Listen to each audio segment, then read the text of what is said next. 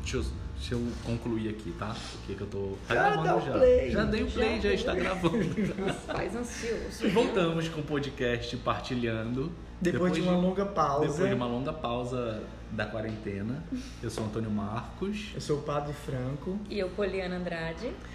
E a gente veio aqui pra falar, testemunhar The Chosen. Uma coisa que mudou a nossa vida. Eu não sei como foi que aconteceu aquilo. Eu sei que eu vi simplesmente um convitezinho no meu Instagram. Estava de Covid, ou seja, Isolado. isolado no meu quarto.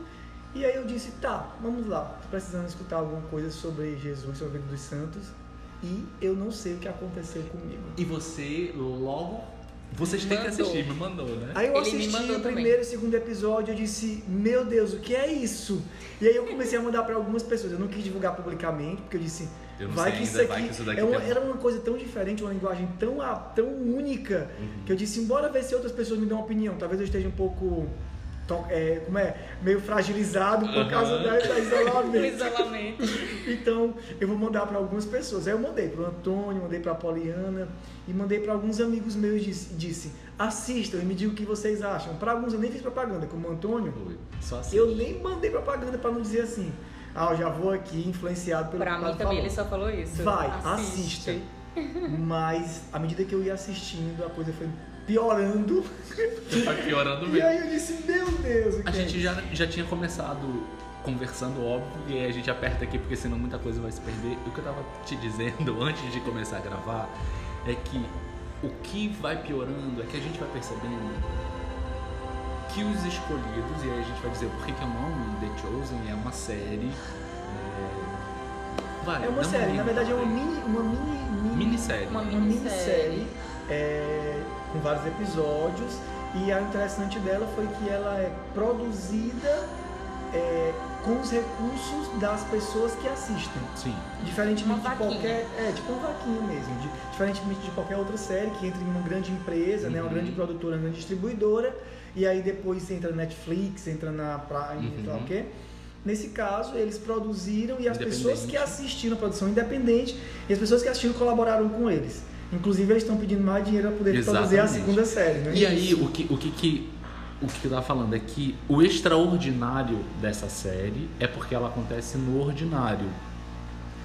Tem várias cenas que, tipo, eles já conhecem Jesus, mas a gente tem uma, uma ideia de que Jesus chama, Franco, vem e segue-me. E você muda completamente até mesmo a- o seu modo de vestir, o seu modo. Só que o que, que acontece? Jesus chama e eles continuam as mesmas pessoas com o mesmo jeito, assim.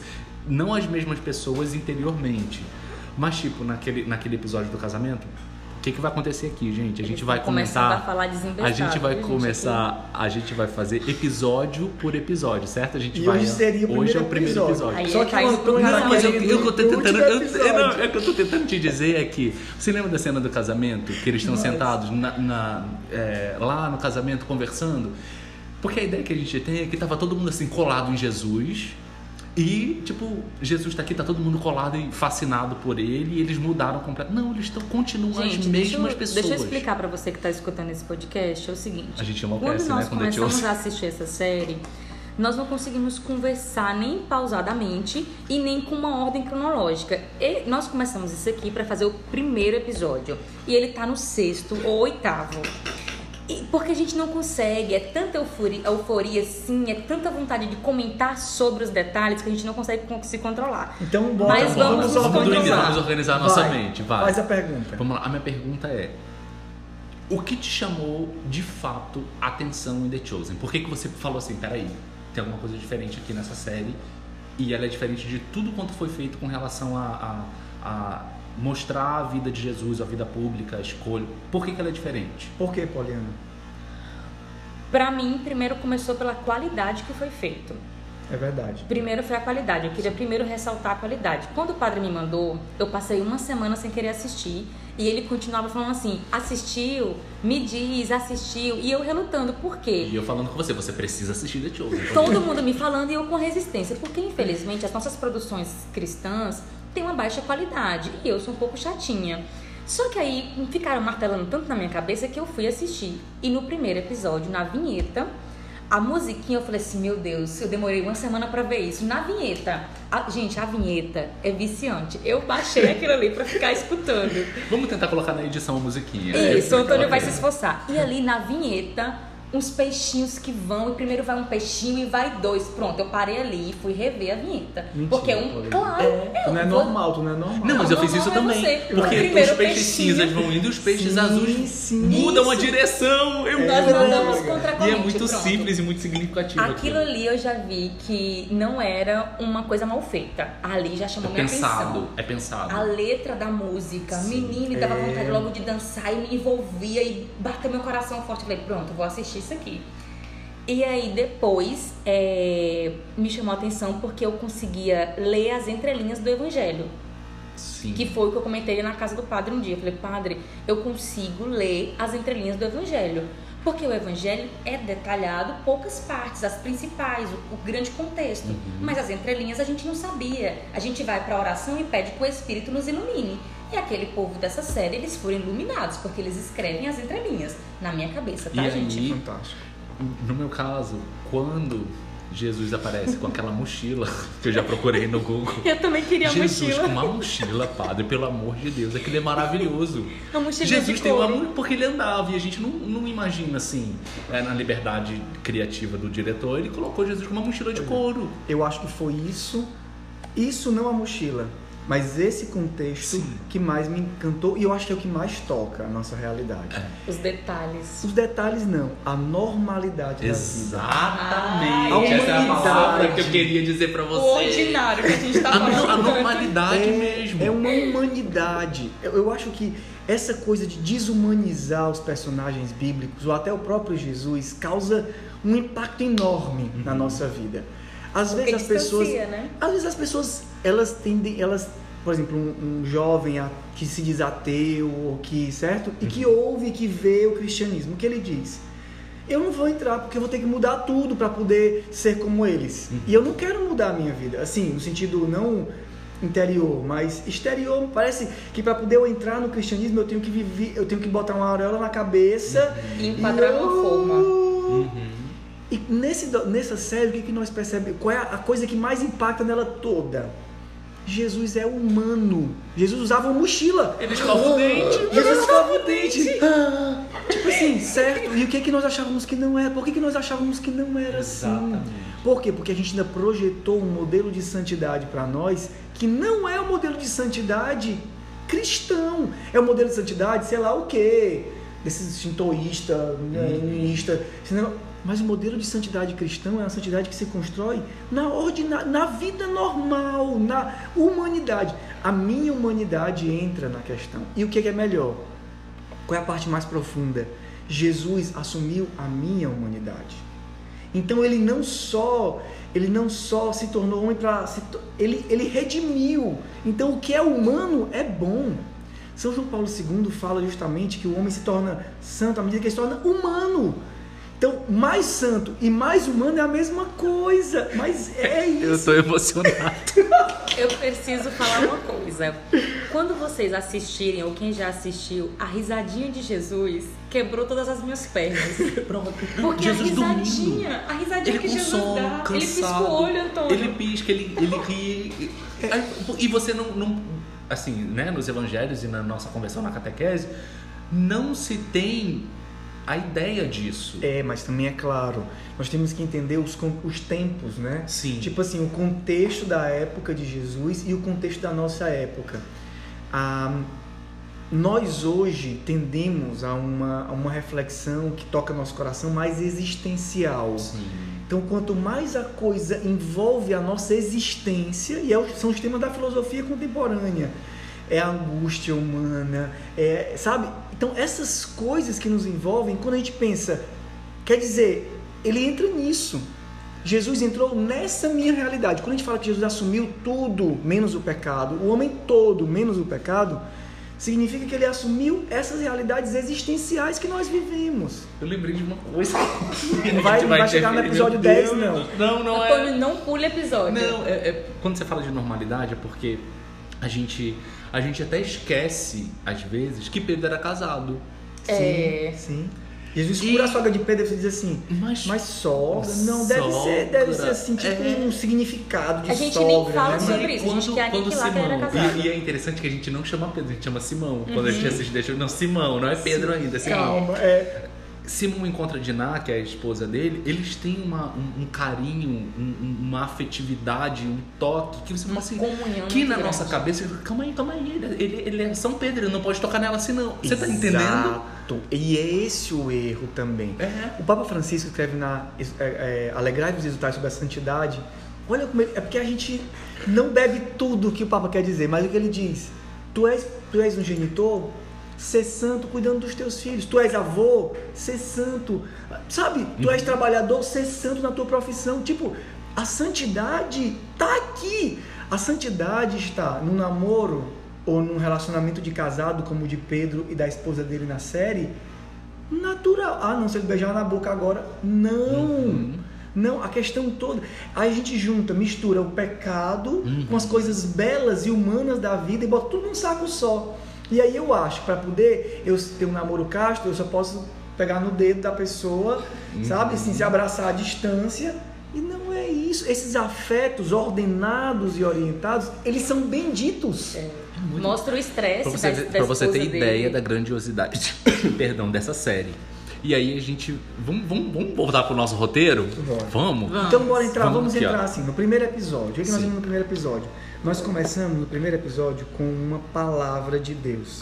Na verdade, começa o episódio já bem estranho. Porque começa com uma menina com medo, Uhum. né? Ó, spoiler, né? Mas vai ser um pouquinho de spoiler, depois você não tá vai ser. tudo na Bíblia. Começa uma meninazinha, né? E, e ela com muito medo, e o pai dela diz: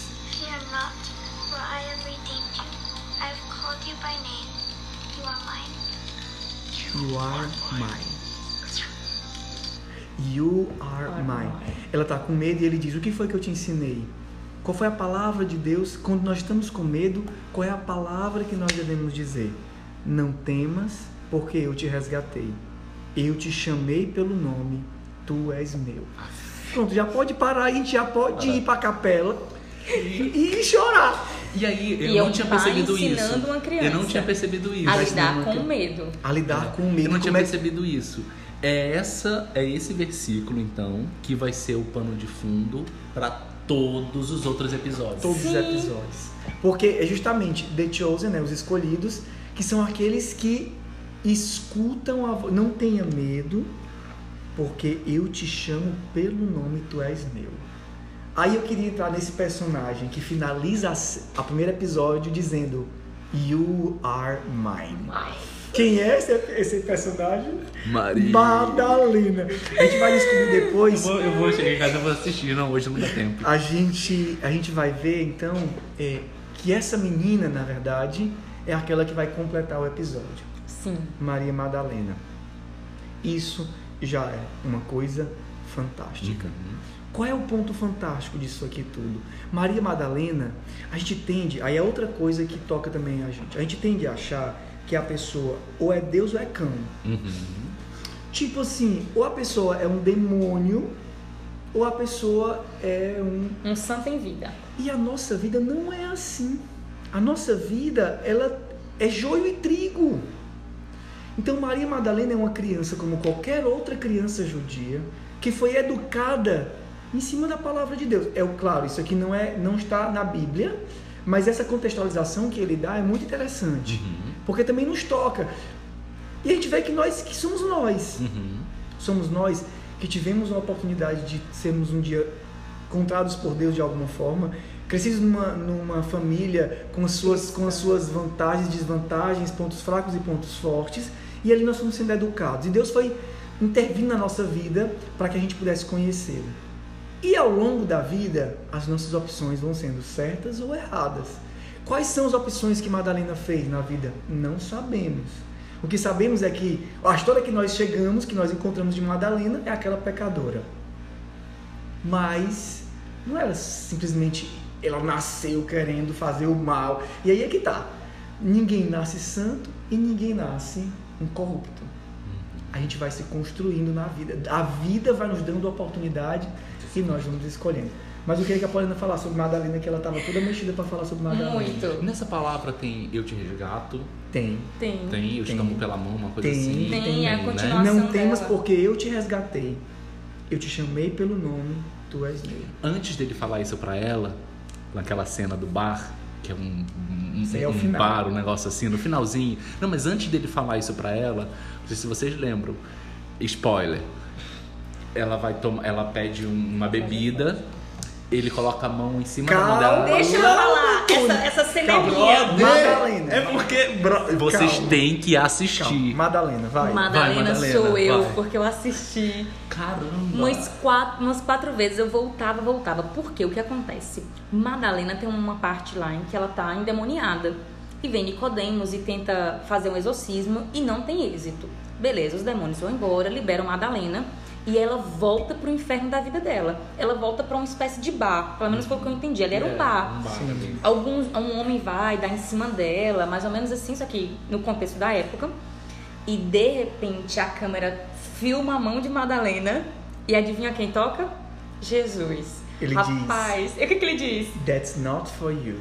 Isso não é para você. Ah. Quando ela vai tocar no copo de bebida, que seria Pra se afogar, pra se Isso, esquecer. pra- ela iria tocar naquilo, possivelmente, pra ir ao encontro do homem que tinha chamado ela, porque foi isso que eu, como mulher, entendi. Tipo assim, ela ia se embriagar. Primeiro assim, na cena que ela está possuída e que ela volta para si, ela se lembra de uma agressão sexual feita por um, por um, soldado. por um Exato. soldado romano. Então assim, você já vê que ali dá-se a entender que não foram só opções de Madalena. Foram opções também da vida, sabe? Assim, tipo, Contexto de opressão, de contexto. exato. Ali não mostra pai, não mostra mãe, né? Mostra assim, uma coisa bem sofrida mesmo.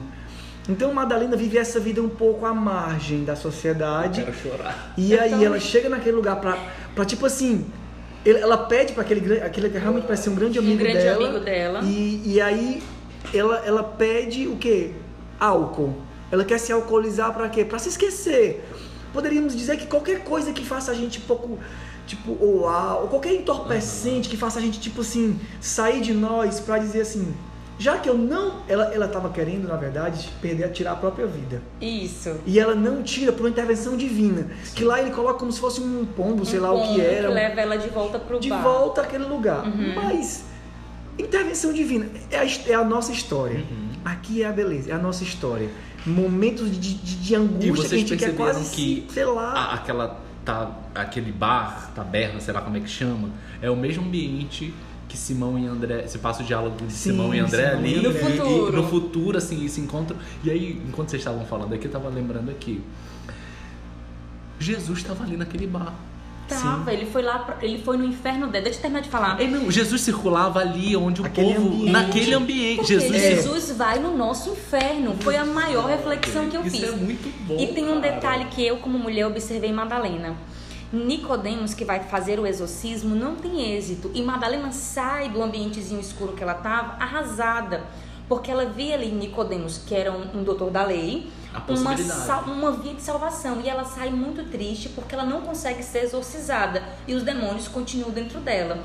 Com isso, ela tenta se matar e não consegue e volta pro bar. Então, Madalena, visto que não consegue encontrar a salvação, volta pro seu inferno. Isso é muito forte na história de Madalena.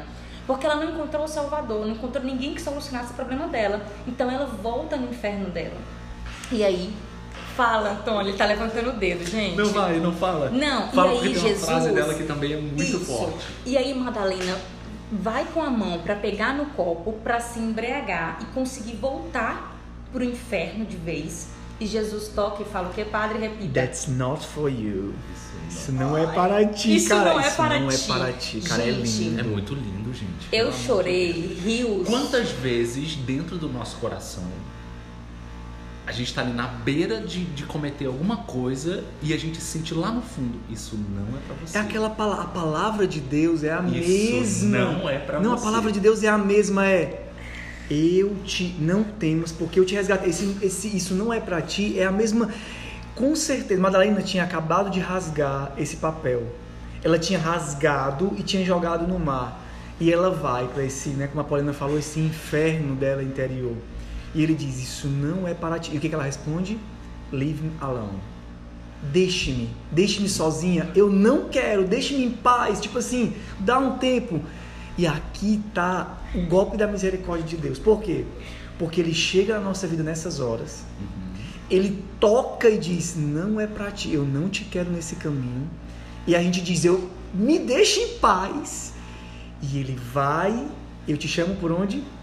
Pelo nome. Maria. Aí é o golpe. Ela Não, caminha, e ela aí- vira de costas Pois é, pra aí por Jesus isso que eu levantei, caminha. por isso que eu levantei, por isso que eu levantei o dedo, porque ela fala uma coisa que é a primeira, é a primeira coisa que a gente fala quando quando, a Quando o gente escuta isso. salvar, é. Quem é você? Quem é você? Quem é você? E, e a gente sempre escuta isso durante todo o tempo, quando a gente vai para uma adoração. Porque quando a gente se depara com Jesus, assim, falando pessoalmente, a gente Senhor, quem é você? A experiência de São Paulo, né? Quem és É, tu? quem- Né? A, experiência, a nossa experiência. E eu acho que isso é que nos toca.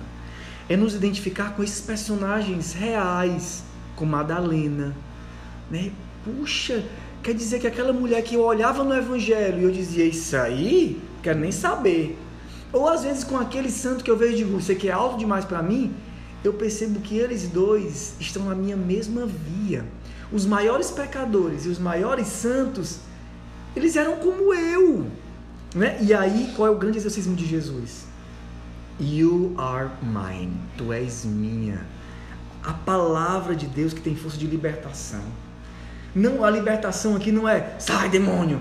A libertação é tu és minha. Posso contextualizar esse momento? Vai, Porque vai. pra mim é muito rico.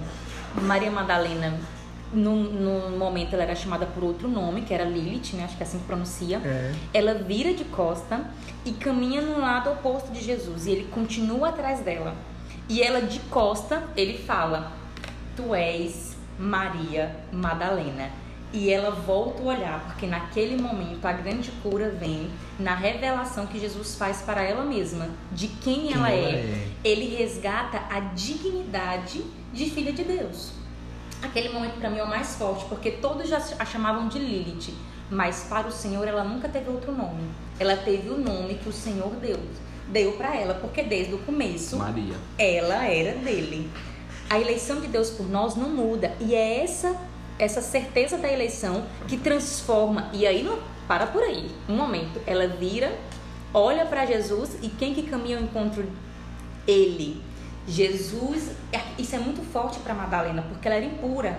E o Senhor caminha ao encontro dela, após pronunciar o nome dela, ele caminha e toca o rosto dela e atrás e coloca no seu peito. Eu revi essa cena mil vezes É porque bonito. quando Jesus faz isso, ele restaura a dignidade e fala assim: não importa o que você fez, eu vou continuar te trazendo para perto. E não é E, isso. ó, que e se vocês, se vocês perceberem uma coisa, esse, esse toque, eu falo isso porque se vocês olharem na cena, Jesus segura o rosto dela com as duas mãos. Com as e, duas e- mãos. e é como assim, olha aqui Uhum. pra mim. Santa Teresa de Calcutá fazia isso com os pobres. São João Paulo II Sim. fazia isso com os pobres. É segurar o rosto da pessoa, assim, de orelha a orelha, sabe? E Fitar o olhar e Fitar o falar olhar assim: você É uma expressão meu. muito grande de amor. Muito grande, e isso exatamente. exorciza. Exorciza no, o amor mesmo, né? O amor nos livra dessa escravidão que o pecado causa.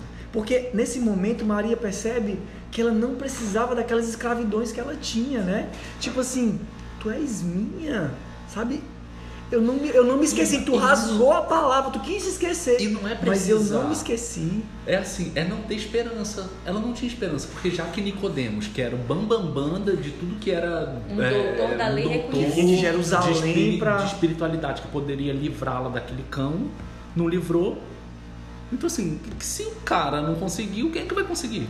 É. Ela tava Entendeu? sem Então assim, não tem esperança nenhuma.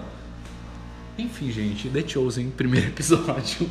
Essa série está disponível no link que a gente. Eu não sei se a gente vai colocar aqui, mas tem lá no Concha 1. Se você colocar The Chosen no Google, você já é jogado para o site. E aí no site você baixa ou para o seu iOS ou para o seu Android. E os episódios estão disponíveis gratuitamente para você assistir. Esse aqui a gente está falando só do primeiro episódio. E a gente volta para falar do segundo, que é Sabá.